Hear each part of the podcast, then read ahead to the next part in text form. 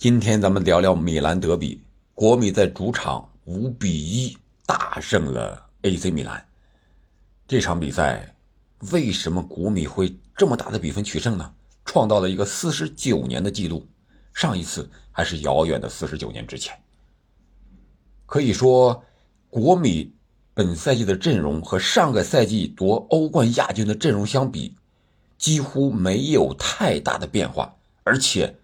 在一些位置上还有上赛季模板的那种增强，你比如说他在前锋线上是吧？卢卡库走了，哲科走了，他引进了阿纳托维奇是吧？引进了小图拉姆，而这场比赛呢，小图拉姆首发，而且发挥的异常出色。而在中场的位置这一块呢，呃，他是这些球员们。我觉得虽然说是年龄大了一点但是有些人已经退出国家队了。比如说发挥出色的穆希塔良，单就在俱乐部的这个单线作战来讲，他是完全能够应付的。再加上巴雷拉啦、迪马尔科啦，再加上蒂弗里斯啊，是吧？呃，包括后场的巴斯托尼、达米安、呃恰尔林这些球员，又熟悉又有战斗力，所以说。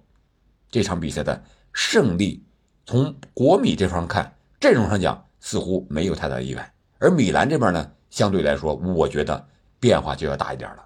他们的当家的球星啊，卖给了纽卡，这托纳利一走，在中场这一块前几场一看，切尔西来的奇克呀、布里希奇呀，还有这个赖因德斯呀，表现都不错，但是，一碰上硬茬子，一打硬仗，这场比赛，奇克。啊，和普里西奇基本就消失了。赖因德斯表现的是稍微好了一点这就是从阵势上讲，米兰变化稍微大一点嗯，当然了，上个赛季国米对米兰也是啊，也是呃四场啊都击败了米兰，再加上这一场国米对米兰这个意大利的国家德比是三线五场啊连杀了米兰。米兰应该适时的，我觉得应该考虑考虑这个和国米这个德比战上应该怎么打了。皮奥利这位主教练也应该考虑一下了，不应该让人家连续的血脉压制。然后我们再来看战术，在战术上讲呢，小因扎吉我觉得还是打得非常务实的。这场比赛是在大雨天进行的，大雨天我个人感觉对传控型的球队。是稍显不利的，因为你传控啊，需要把球控制在脚下，时间更多一些。而本场比赛，国米恰恰是利用了快速的反击，再加上大范围的调度，把这个米兰的防线扯的是七零八烂。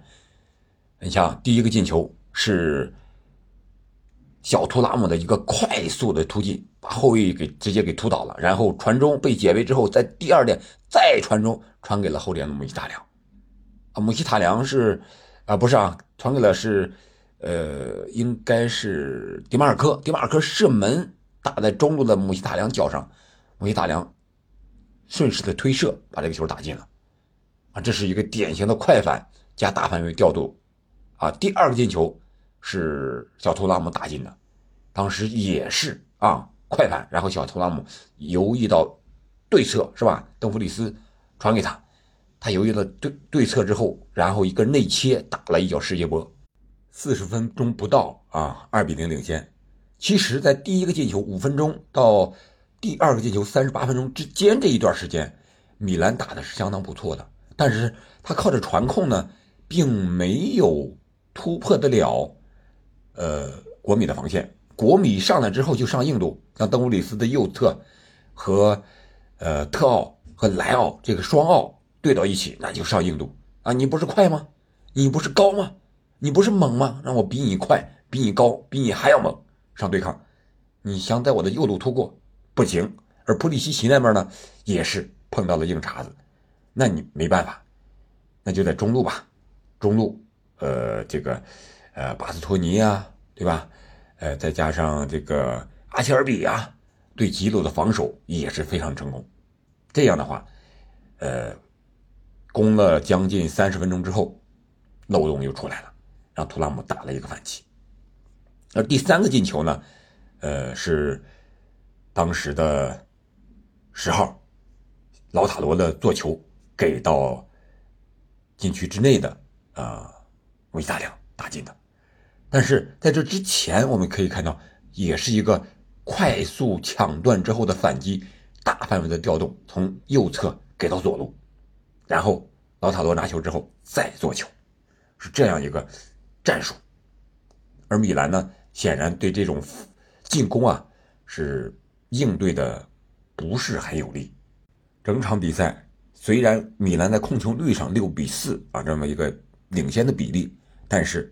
你看，在射门上，十四比九是国米领先，射正数是七比二，国米领先，让我们想起了是不是像上个赛季欧冠两回合的比赛，米兰和国米对决的时候那种比赛的场面、数据和一种最后的比分？那这样的话呢，国米击败米兰，现在是独享意甲的射手榜，嗯，四战全胜啊，积十二分。从阵容上讲，你看索莫是吧，也是新来的，走了奥纳纳，但是索莫呢，呃，可以说在扑救这一块是在门线技术上可以说是不输奥纳纳的，再加上他这些个阵容，而且是两线作战，应该是没有任何问题，啊，本赛季小因扎吉想带领国米拿到意甲冠军的话，应该是一个最好的时机，一个是自己人员的调整。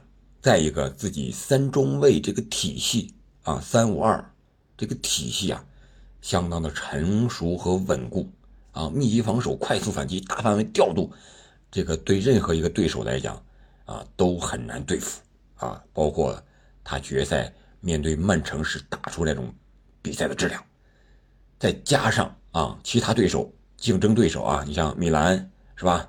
尤文、呃，罗马，这可能都算不上。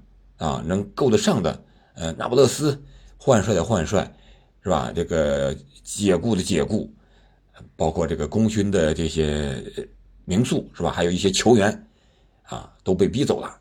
所以说，本赛季国米在意甲这条战线上应该会有所收获啊，目前这么看。而在欧冠赛场呢，这个还需要后续的，比如说小组赛完了之后的淘汰赛呀。怎么办？啊，这个还要抽签，可能还要看一看他能走多远。而米兰这一块呢，呃，能够保住争四下赛季欧冠一个席位啊，应该就算是成功了。呃，再加上他本赛季欧冠抽到了一个死亡小组，啊，周中他就要面对纽卡，啊，这个是英超的一条禁旅了，是吧？